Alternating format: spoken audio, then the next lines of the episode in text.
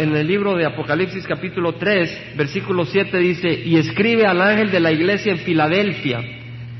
Al ángel quiere decir al mensajero, al enviado, y se refiere al pastor. Escríbele al pastor de la iglesia en Filadelfia. Ahora, como en cada estudio estudiamos un poco del pueblo, de la ciudad, no hay una gran historia que traerle sobre, la, sobre Filadelfia. Era un una pequeña ciudad a 125 kilómetros de la costa. Sabemos que empezamos el estudio de las iglesias con Éfeso, Esmirna, Pérgamo, Teatira, eh, Sardis y ahora nos toca Filadelfia. Van en orden, como en un círculo, bajando. Filadelfia 125 kilómetros al este de la costa, 50 kilómetros al este de Sardis, un poquito al sur, pero más que todo al este. Fue fundada por el rey de Pérgamo unos 150 años antes de Cristo, 150 años de, la, de nuestra era. No es una ciudad muy antigua, bueno, más de dos mil años, pero en ese tiempo que esta carta fue, tenía tal vez 200 años de vida esa ciudad. Y le puso el nombre, el rey de Pérgamo le puso el nombre de Filadelfia en honor a su hermano Atalus. Atalus era un hombre que le tenía mucho amor a, a este hombre, a su, a su hermano. Era un hermano muy fiel, le tenía mucho cariño, mucho aprecio, mucho respeto, tanto que a Talos le decían a Talos Filadelfos. Y de ahí su hermano, cuando fue rey de Pérgamo, le puso a esta ciudad el nombre de Filadelfia, en, nombre, en honor a su hermano que le tenía tanto cariño, tanto afecto, tanto aprecio. La palabra Filadelfia significa amor fraternal. Viene de la palabra filos, amigo, y delfos, que quiere decir hermano o sea, amigo de su hermano, entreñablemente apreciado y querido por su hermano. Creo que este nombre no es accidental, ya vamos a entender un poco más de eso. Pero esta ciudad era una ciudad de terremotos, pero Filadelfia era una ciudad de terremotos, y un gran terremoto destruyó la ciudad en el año 17 de nuestra era. Nuestro Señor Jesucristo caminaba por Palestina en ese tiempo, y un terremoto destruyó la ciudad de Filadelfia. Y los, temblores que vinieron hacían que la gente se saliera de la ciudad, se fuera mejor a las afueras, no vaya a ser que le cayeran los edificios. Había inestabilidad física. A veces cuando hay inestabilidad en lo de afuera, el hombre busca estabilidad y la hay en Cristo. Cuando hay guerras, cuando hay preocupaciones afuera, el hombre llega y busca las iglesias. Guerra civil en El Salvador, la gente buscó la iglesia de mi hermano, de, nuestro Señor Jesucristo, que pastorea a mi hermano Bautista, Carlos Bautista, empezó en un garage.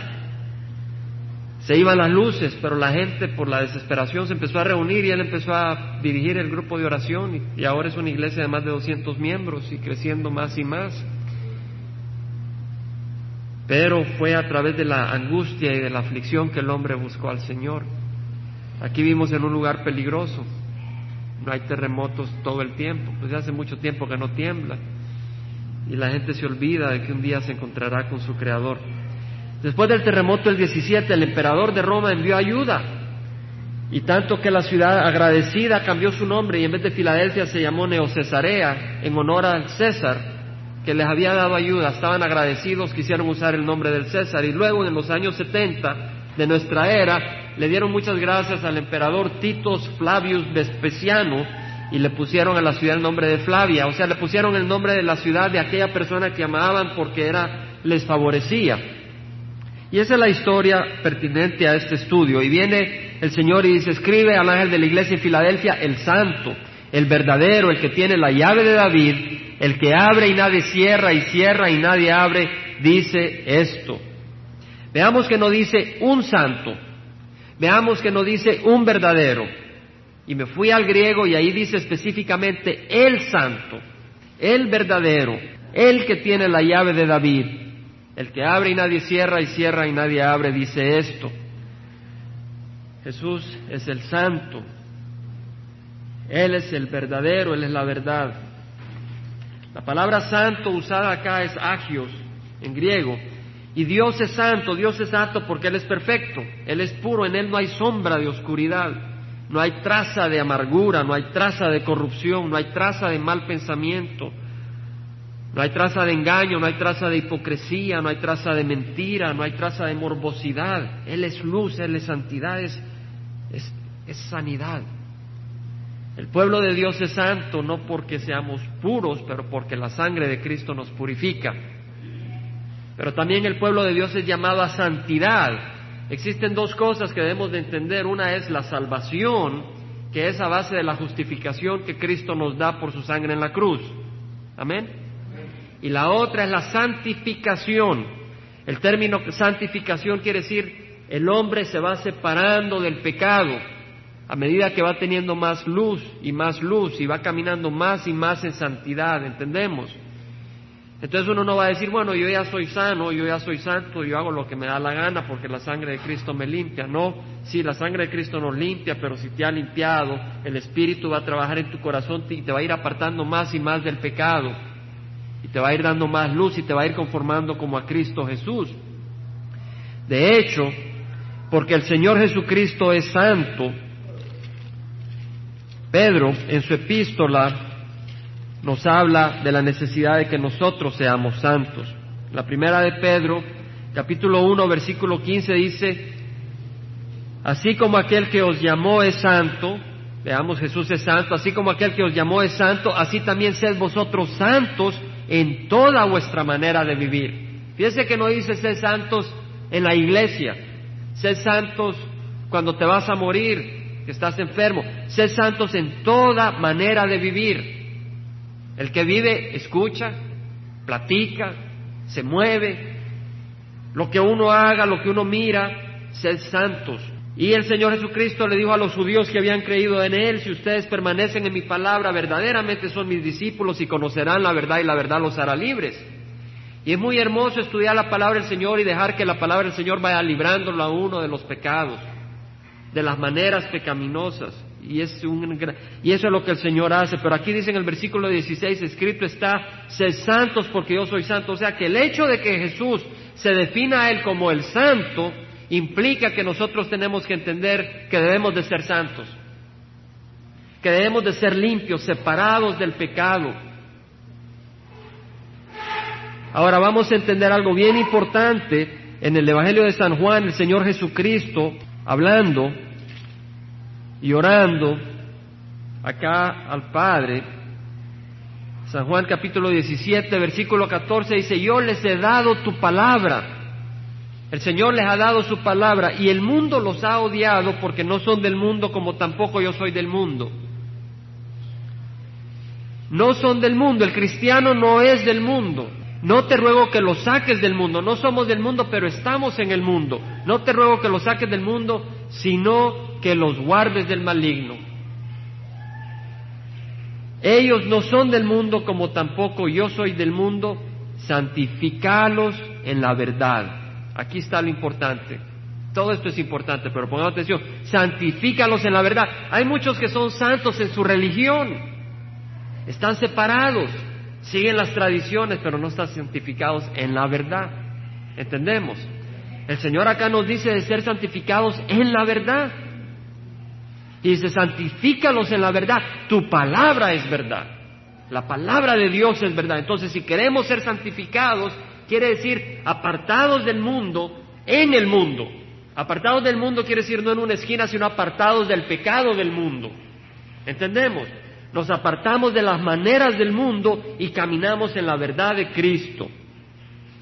Como tú me enviaste al mundo, yo también los he enviado al mundo, y por ellos yo me santifico para que ellos también sean santificados en la verdad. Jesucristo dice, yo soy el camino, la verdad y la vida. Jesús es la verdad. Nosotros buscamos seguir a Jesús.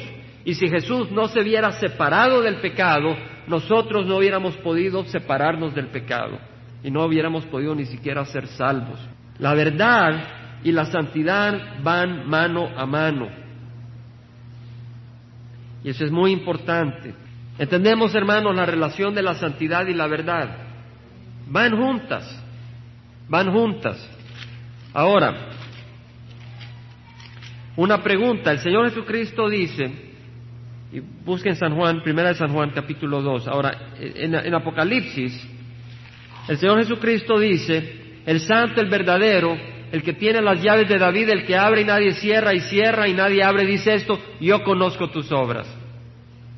Ahora vamos a entender qué obras son el fruto de la santidad en la verdad. ¿Entendemos? Porque la iglesia de Filadelfia era una iglesia que el Señor no reprendió. La de Filadelfia y la de Esmirna fueron iglesias que el Señor no reprendió.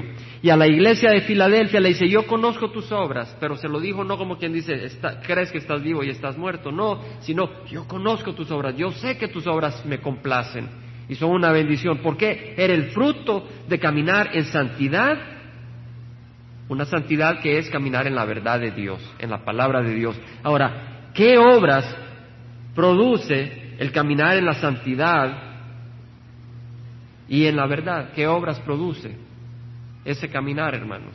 Vamos a ver en Primera de Juan qué nos dice la palabra. En Primera de San Juan, capítulo 2 dice, Hijos míos, os escribo estas cosas para que no pequéis, y si alguno peca, abogado tenemos con el Padre a Jesucristo el justo. Él mismo es la propiciación por nuestros pecados. Él es el pago por nuestros pecados, y no solo por los nuestros, sino por los del mundo entero. Y en esto sabemos que hemos llegado a conocerle si guardamos sus mandamientos. En otras palabras, el que oye su palabra va a caminar en su palabra, ¿entendemos? Si somos hijos de Él. Eso es lo que es la santidad, caminar en sus mandamientos. Ahora, el que dice yo he llegado a conocerle y no guarda sus mandamientos es un mentiroso y la verdad no está en él. Estamos hablando que el que conoce a Jesús y está caminando en su palabra, está caminando en sus mandamientos. Ahora dice, el que guarda su palabra, en él verdaderamente el amor de Dios se ha perfeccionado. El amor de Dios.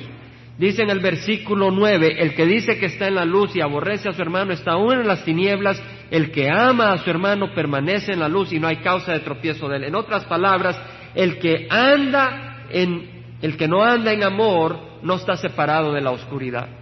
El que no anda en amor no está separado de las tinieblas. La santidad produce luz y es, es caminar en la luz y el que camina en la luz está caminando en amor. ¿Entendemos? Entonces, ¿qué obra produce la santidad y la verdad? El amor, el amor a nuestros hermanos. ¿Entendemos? Y eso es lo que la iglesia de Filadelfia es, la iglesia del amor fraternal.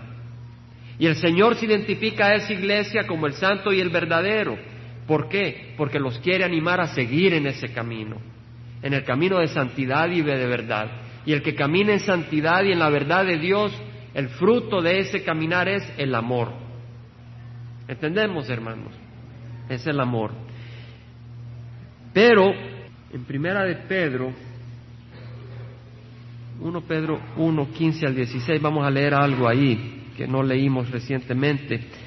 1 Pedro dice, versículo 13, veamos que el, caminar, el caminar del cristiano, la santidad no es aburrido, la santidad no es estar sentado en una iglesia o arrodillado en una iglesia y estar ahí calladito. La santidad es una batalla, la santidad es una lucha, la santidad es acción. Yo les invito, hermanos, a que ustedes sean activos en sus hogares, activos en sus lugares y que se alimenten.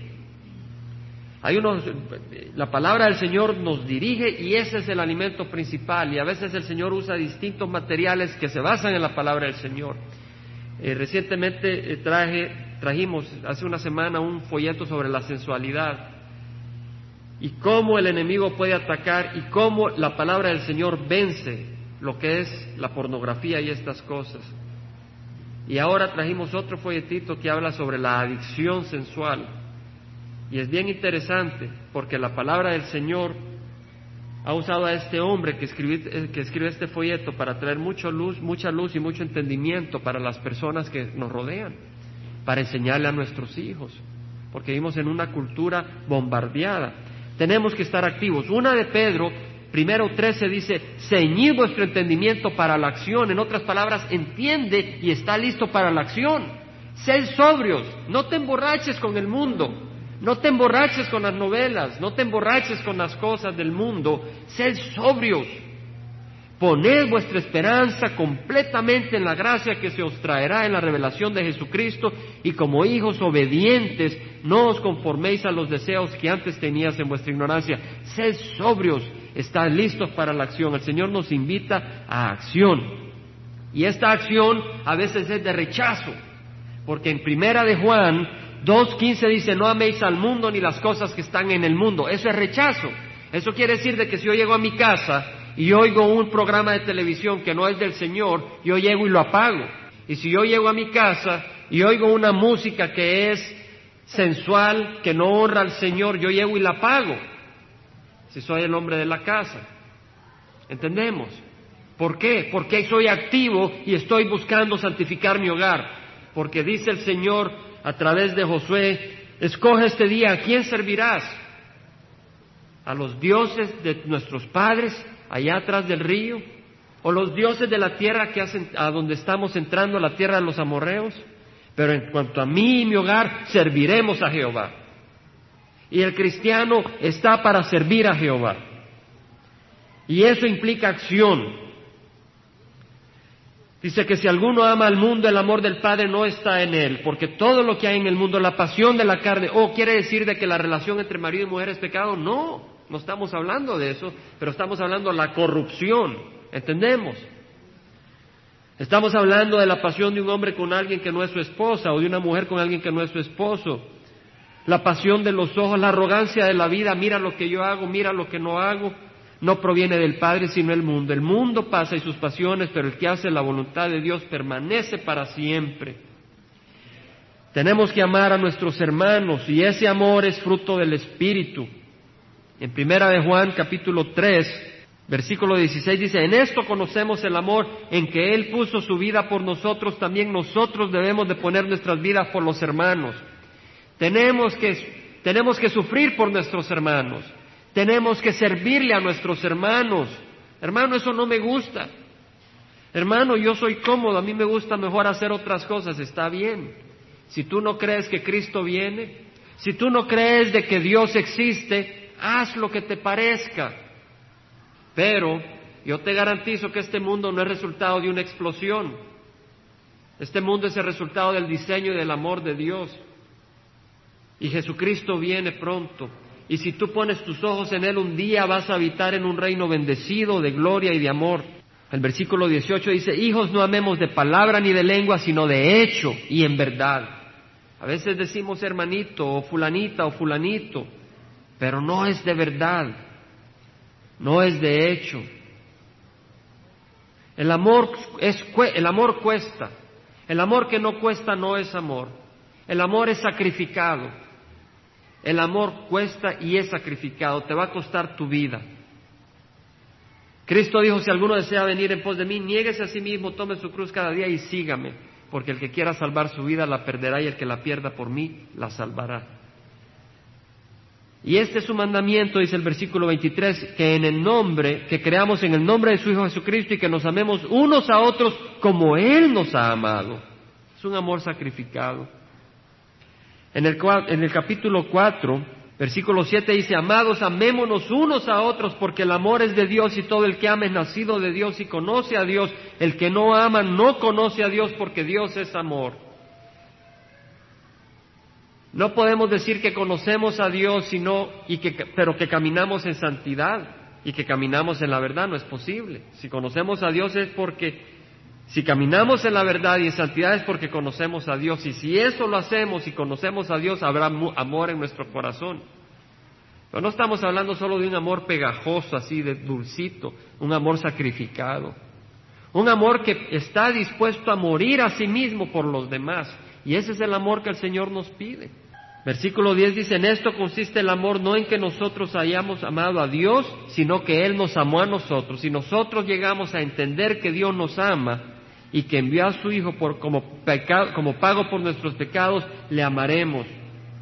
Amados, si Dios así nos amó, también nosotros debemos amarnos unos a otros. El Señor nos invita a amarnos unos a otros, nos manda a amarnos unos a otros, pero hermanos, el amor es el fruto del Espíritu.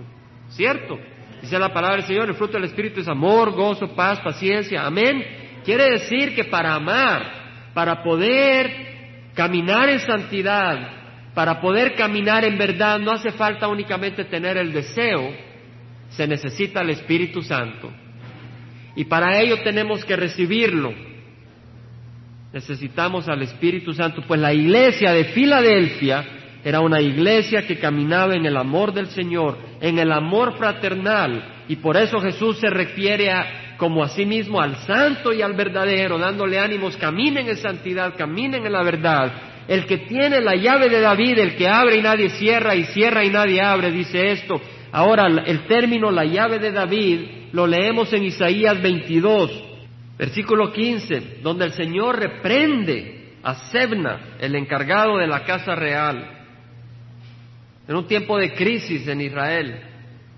Y aquí le dice, así dice el Señor Jehová de los ejércitos, anda, ve a ese mayordomo, a ese mayordomo el Señor manda a Isaías con un mensaje de reprensión. Ve a ese mayordomo, a Sebna que está encargado de la casa real y dile, ¿qué es tuyo aquí? ¿Y a quién tienes aquí que te has labrado aquí un sepulcro, como el que labra en alto un sepulcro, como el que esculpe una morada para sí en la peña? Sebna había construido un sepulcro para cuando se muriera en un lugar bonito y de honra, pero era un hombre que Dios estaba enojado con él. He aquí, oh hombre, Jehová te arrojará con violencia, te agarrará firmemente, te enrollará bien como una pelota y te lanzará a un país grande. Ahí morirás y ahí quedarán tus magníficos carros. En otras palabras, tú has hecho un sepulcro para morir en honra aquí en Jerusalén, pero no sabes que Dios te va a lanzar a otro país y ahí vas a morir.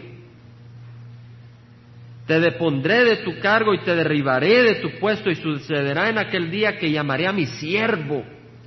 Fíjese de que Sebna era mayordomo de la casa real, pero Eliakim era siervo del Señor. ¿Entendemos? Amén. Eliakim era siervo del Señor.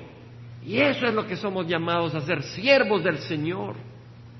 Llamaré a mi siervo Eliakim, hijo de Hilcías, lo vestiré con tu túnica, con tu cinturón lo ceñiré, tu autoridad pondré en su mano y llegará a ser un padre para los habitantes de Jerusalén y para la casa de Judá. Entonces pondré la llave de la casa de David sobre su hombro. Cuando él abra, nadie cerrará. Cuando él cierra, nadie abrirá. Está hablando de Eliakim, pero Eliakim era un tipo de quién? De Jesucristo. ¿Entendemos? Estaba hablando proféticamente de aquel que tendría las llaves de la casa de David, las llaves del pueblo de Israel. Y cuando él abre, nadie cierra, y cuando él cierra, nadie abre. Dice, lo clavaré como clavija en lugar seguro. ¿A quién? A Eliakim, pero proféticamente a Jesucristo.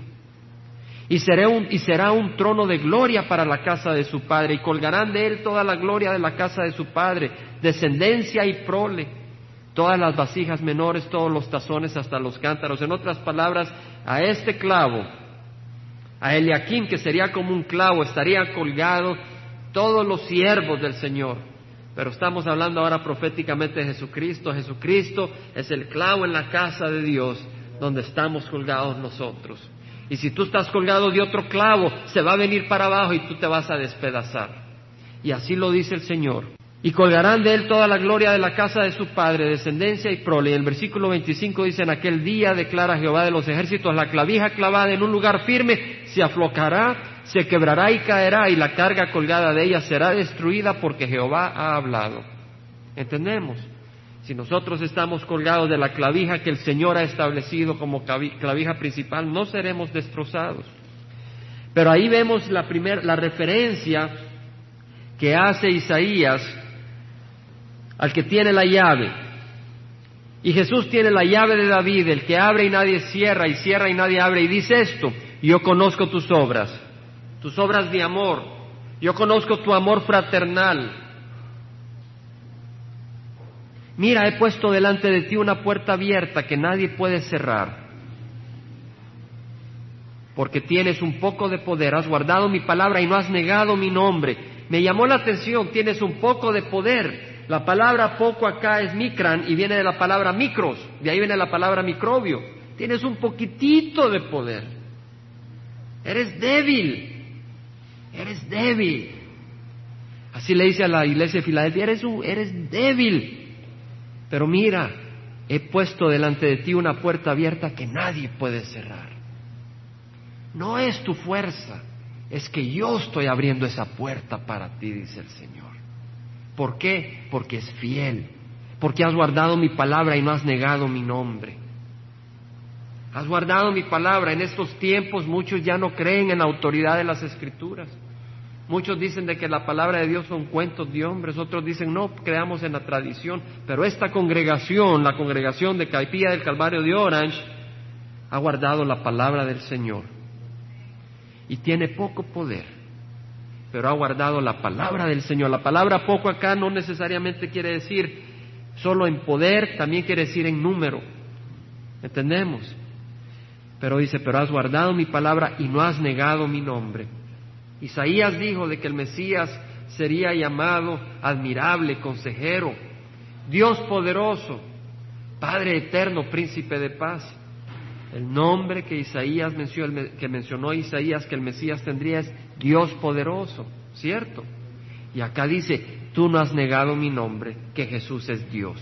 Si tú dices que Jesús no es Dios, tú has negado su nombre. Y vas a hallar grandes sorpresas en tu vida no has negado mi nombre. He aquí yo entregaré a aquellos de la sinagoga de Satanás que se dicen ser judíos y no lo son, sino que mienten. En ese tiempo en la sinagoga judía criticaban a los que habían venido a Jesucristo. Les tiraban duro, les hacían la vida imposible. Ellos decían, nosotros somos los verdaderos judíos, ustedes se han apartado de la verdad.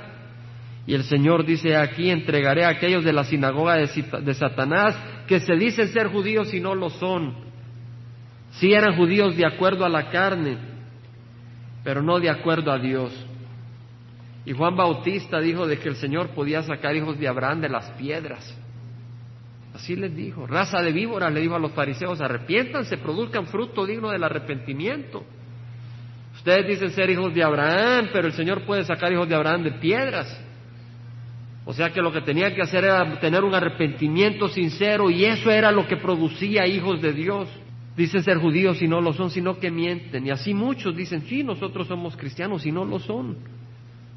He aquí yo haré que vengan y se postren a tus pies y sepan que yo te he amado. Qué hermoso. De que algún día los que critican a los que han venido a Jesucristo y que no se postran a una organización o no se postran a un hombre, sino que se postran a Cristo Jesús, muchos de ellos han sufrido de los que se llaman de la verdadera religión, pero un día el Señor hará a esos que no conocen la verdad que se postren y sepan que Jesús nos ama. Porque has guardado la palabra de mi perseverancia. En otras palabras, el Señor nos invita a perseverar. En Santiago dice, bienaventurado el hombre que persevera bajo la prueba, porque una vez aprobado, recibirá la corona de gloria que Dios ha prometido a los que le aman, la corona de vida. Pero Aquí está la palabra perseverancia. Has guardado la palabra de mi perseverancia. ¿Qué quiere decir? Has guardado mi palabra y mi palabra dice persevera. ¿Entendemos? Eso es lo que dice la palabra del Señor. Persevera. Persevera. Entonces cuando tú perseveras estás guardando la palabra de Dios que te dice persevera. Y por lo tanto yo te guardaré de la hora de prueba. Es importante, hermanos, el que no persevera no es de Cristo. El cristiano persevera, sí, a veces cae, pero el Señor lo levanta, pero el cristiano persevera. De hecho, Pedro tiene un lenguaje sumamente fuerte para los que se hacen para atrás. Y no tengo menos que leerlo. Dice en el versículo 20, porque si después de haber escapado de la contaminación del mundo por el conocimiento de nuestro Señor, cuando uno viene a Cristo, Cristo te toca y te aparta de la contaminación. 1, 2, 20. Cuando, segunda de Pedro, perdón, 2.20. Cuando uno viene a Cristo, Él tiene que tener un efecto en tu vida. Después de haber escapado de las contaminaciones del mundo por el conocimiento de nuestro Señor y Salvador Jesucristo, de nuevo son enredados en ellas y vencidos, su condición postrera viene haciendo peor que la primera. El que habiendo salido del pecado, tal vez porque le gustó el cristianismo, tal vez porque le gustó lo que habló el predicador, pero no le entregó su corazón. Entonces quiso tratar de caminar de acuerdo a la religión, quiso caminar de acuerdo a la verdad, pero no había recibido a Jesucristo, esa persona un día regresará atrás. Y dice el Señor que hubiera sido mejor no haber conocido el camino, no haber sabido del camino, Les ha sucedido a ellos, según el proverbio verdadero, el perro vuelve a su propio vómito y la cerda lavada vuelve a revolcarse en el lodo. Poderoso. Son palabras de quién, hermanos? De Jesucristo. ¿Para quién, hermanos? Para todos nosotros. Para entender, porque estas palabras nos dan a entender lo sagrado de nuestro llamado y lo sagrado del llamado de cada quien que ha dicho, yo vengo a ti, Señor, no hay camino para atrás, el camino es hacia adelante. Ahora, si tú no has creído en Jesucristo, ese camino para adelante nunca seguirá. Un día te irás para atrás. Y si no estás seguro, yo te digo, arrepiéntete y pídele al Señor que entre a tu corazón. Amén. Habrá una gran tribulación. El Señor dice, Has guardado la palabra mi, porque has guardado la palabra en mi perseverancia, yo también te guardaré de la hora de prueba. Me llamó la atención que diga la hora de prueba. En, otro, en otra traducción es la hora de la tentación. Bueno, la tribulación es una hora de la ira de Dios. Pero acá sale la hora, la palabra prueba, y la palabra en griego quiere decir una adversidad, una aflicción, un problema, una dificultad, donde se prueba tu carácter. Entonces hay mucha gente en este mundo muy religiosos. Y ahí se va a probar que no son del Señor, porque van a recibir la marca. ¿Entendemos? Va a venir la ira de Dios y ellos se van a cobardar y van a darle la espalda a Jesucristo. Y se va a probar que no son del Señor. Y ahí se van a probar los que son del Señor, porque van a perder su cabeza. Van a tener que morir porque el mundo los va a destruir y van a tener que probar de que son del Señor. ¿Entendemos? Pero al pueblo de Dios, como en la iglesia de Filadelfia, que está listo y ha recibido a Jesucristo, no va a tener que probar, porque seremos arrebatados. ¿Entendemos? Dice, porque has guardado la palabra de mi perseverancia, yo te guardaré de la hora de prueba, esa hora que está por venir sobre todo el mundo, esa hora está por venir. Vengo pronto, dice el Señor, el Señor viene pronto. Retén firme lo que tienes. Me llama la atención que no dice busca nuevas doctrinas, no dice busca grandes obras, simplemente dice retén firme lo que tienes, hermanos. El Señor me está enseñando a mí algunas cosas y a cada uno de nosotros, amén. Pero una de las cosas que me enseña a mí el Señor es que entre más débil me siento, entre más cansado me siento, ahí es cuando me puede usar el Señor. Todo lo que el Señor quiere es que tengas en tu corazón la decisión de seguirle. ¿Entendemos? El viernes, y comparto esto, hermanos, para dar ánimo, el viernes estaba en el trabajo, era como las siete y media de la noche, y pasó un ingeniero joven, que siempre que pasa a saludarme, pero así, medio le hablo dos segundos y sigo porque no tengo tiempo realmente, paso muy ocupado en mi trabajo, muy ocupado. Y este viernes eh, estaba preparando para el viaje que tengo mañana, pero el Señor me puso en el corazón a hablar con él. Y empezamos a platicar a las siete de la noche, siete y media. A las nueve estaba recibiendo al Señor. Ahí. Pero sin saber ni cómo ni qué. ¿Verdad? Le digo, mira, eh, cuando venga, pues voy a Puerto Rico la otra semana, cuando venga, te quiero llevar a Calvary. Para que oiga la palabra ya.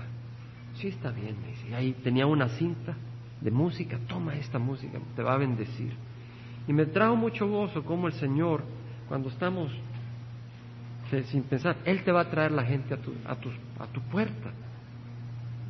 ¿Verdad? No tienes que ir a una universidad a estudiar de evangelismo. Realmente hice un mal papel. Al hombre lo bombardeé con la palabra. Pero pues estaba, pero no es uno, es el Señor. ¿Entendemos, hermanos? Aunque tú estés cargado, aunque tú estés cansado, aunque de repente lo empieces a bombardear con la palabra del Señor, algo usará el Señor y lo tocará. Tal vez solo necesitaba dos versículos el hombre. Pero a pesar de eso, el Señor te va a usar. ¿Entendemos? El Señor te va a usar. Y es muy hermoso lo que dice el Señor. Mira, eh, dice, retén firme lo que tiene. Eso es todo lo que el Señor quiere. Ten esperanza en Él. Él va a hacer grandes obras. Miren, Apocalipsis 3.3 dice, acuérdate lo que has recibido y oído, guárdalo. ¿Ve? No dice algo nuevo, sino acuérdate lo que has recibido y oído, guárdalo. Amén. Hemos oído y recibido mucho en esta congregación la palabra del Señor. Y si nosotros nos acordamos de esa palabra y perseveramos y oramos, hay ministerios hermosos, hay ministerio de oración, amén. Las hermanas se pueden reunir hasta una vez al mes. Yo espero cuándo se van a volver a reunir, que si lo pudieran hacer más seguido, porque esas oraciones llegan al trono. Necesarias esas oraciones, ¿verdad? En Apocalipsis 2.10 dice, sé fiel hasta la muerte. Sé fiel es todo lo que le pide el Señor a la iglesia de Esmirna. En Apocalipsis 2.5 dice, recuerda de dónde has caído y arrepiéntete, haz las obras. Muy sencillo, quédate en la palabra, camina en el amor del Señor. Cada día las misericordias de Cristo son nuevas cada mañana. Eso es lo que dice el Señor. Y con eso que te baste. Y va a haber una gran bendición. Vengo pronto, retén firme lo que tienes para que nadie tome tu corona. La palabra corona acá es estéfanos. Hay dos palabras para corona, uno es estéfanos y la otra es diadema. La palabra diadema es una corona de rey, del que reina. La palabra estéfanos no es corona del que reina. La palabra estéfanos es una guirnalda hecha de hojas tejidas de ramas, de hiedra, de robles, de olivo, de mirto. Es una rama abierta, una guirnalda abierta que se le ponía al victorioso, al que ganaba en una competencia o juego o era una muestra de honor público por un servicio distinguido en la guerra, o por el gozo nupcial de un matrimonio, o una alegría festiva, pero principalmente acá es en el sentido de al vencedor, del que ganó el juego, la competencia. Y acá dice, para que nadie tome tu corona. En otras palabras, si tú no ganas esa corona es porque perdiste. ¿Entendemos? Por eso dice en el versículo 12, al vencedor le haré una columna en el templo de mi Dios. Hermanos, ninguno derrotado puede entrar al reino de los cielos. Únicamente los vencedores. Y el que vence es porque vence a través de Cristo Jesús. Al vencedor le haré una columna en el templo de mi Dios. No quiere decir que le va a hacer una columna para que Él la tenga ahí. Está hablando en otro sentido. El Señor Jesucristo nos dice a través de Pablo que somos templos del Espíritu Santo. ¿Cierto? Somos templos de Dios y el Espíritu Santo ahí habita. Y a través de Pedro nos dice que vengamos a la piedra viva que es Cristo. Y nosotros como piedrecías somos edificados en Cristo Jesús. Lo hemos leído. Entonces el Señor nos dice piedras. No como a veces las esposas nos dicen, ¿verdad?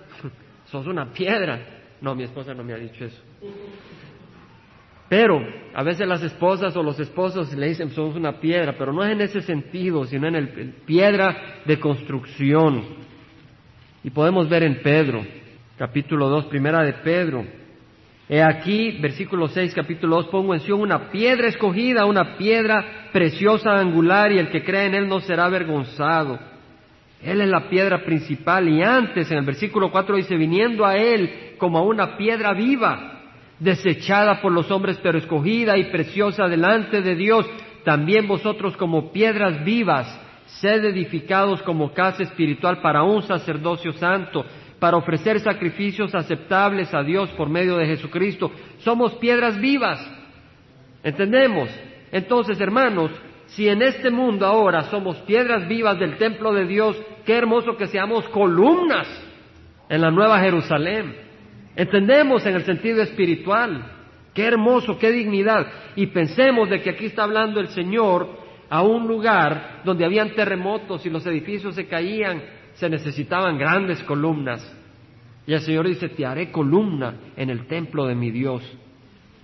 Le haré una columna en el templo de mi Dios. Nunca más saldrá de ahí. No, no quiere decir que vas a estar aprisionado. Lo que quiere decir es de que en ese tiempo Venía el terremoto y la gente salía huyendo, ¿correcto? Pero el Señor dice, en mi templo, en mi reino, tú no vas a huir de nada. Tú vas a estar en mi jardín gozándote. Nunca más saldrás de ahí. Escribiré sobre él el nombre de mi Dios. Bueno, dice, yo no quiero que me pongan ningún nombre en la frente, porque me gusta tenerla limpia. Pero no es así. ¿Verdad? Es como cuando dice la familia, la familia Briseño de Michoacán, ¿verdad? Ya se sonrió el hermano Briseño, ¿verdad? Lleva, el nombre de la familia y se siente muy orgulloso. O la familia Pérez de, Casas Grandes.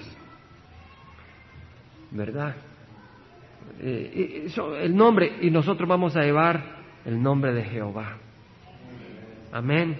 Gloria al Señor, llevaremos el nombre de nuestro Padre, el nombre de la ciudad de mi Dios, la nueva Jerusalén, que desciende del cielo de mi Dios y mi nombre nuevo, un nombre nuevo que el Señor Jesucristo nos pondrá, que es su nombre, que no conocemos, un nombre nuevo que no conocemos, que Él nos va a dar también. El que tiene oídos, oiga lo que el Espíritu dice a las iglesias.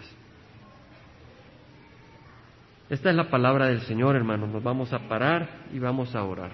La iglesia de Filadelfia, en la historia, en la historia de la iglesia, porque hemos visto que la, historia de las siete iglesias representan secciones de la historia de la iglesia universal. La iglesia de Filadelfia presenta la iglesia de estos tiempos antes de que sea arrebatada. Es la iglesia que ha regresado a la palabra del Señor.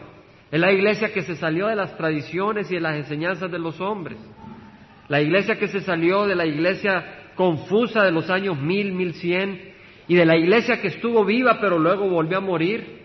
La iglesia que se salió de las tradiciones pero ahora han negado la, palabra de Dios y la sangre de Cristo y, y eh, ordenan homosexuales, ordenan lesbianas y dicen que todo está bien. Ahora hay una iglesia que ha salido de todo esto y que es fiel a la palabra del Señor. Y esa es nuestra iglesia, la iglesia de Orange, esa es la iglesia universal donde Cristo está, donde se estudia la palabra y se busca servir a Jesucristo, y esa es la iglesia que va a ser arrebatada. Y el Señor nos dice, yo conozco tus obras, camina en santidad, camina en mi verdad. El Señor te dice, guarda mi palabra, no niegues, a no niegues mi nombre y camina en el amor de Dios. Eso es lo que el Señor nos dice. Padre Santo, venimos ante ti. Te damos gracias por tu palabra, Señor. Te rogamos, Señor, de que des en nuestro corazón amor, que nos ayudes a amar. Ese es el fruto del Espíritu Santo. Ayúdanos a amarnos unos a otros. Ayúdanos a amarnos como Atalus Filadelfos amaba a su hermano rey de Pérgamo y aún más como Cristo amó a su iglesia como Cristo no solo amó, sino que ama a su iglesia y dio su vida por él, por esa iglesia. Ayúdanos a amarnos, ayúdanos Señor a caminar en santidad, a vivir en el mundo, pero no ser parte del mundo, a abrazar tu verdad, Señor. Todo esto te lo pedimos en nombre de Cristo Jesús. Padre, te rogamos, Señor, de que nos fortalezcas, nos animes y nos ayudes a vivir para ti, en nombre de Cristo Jesús. Amén.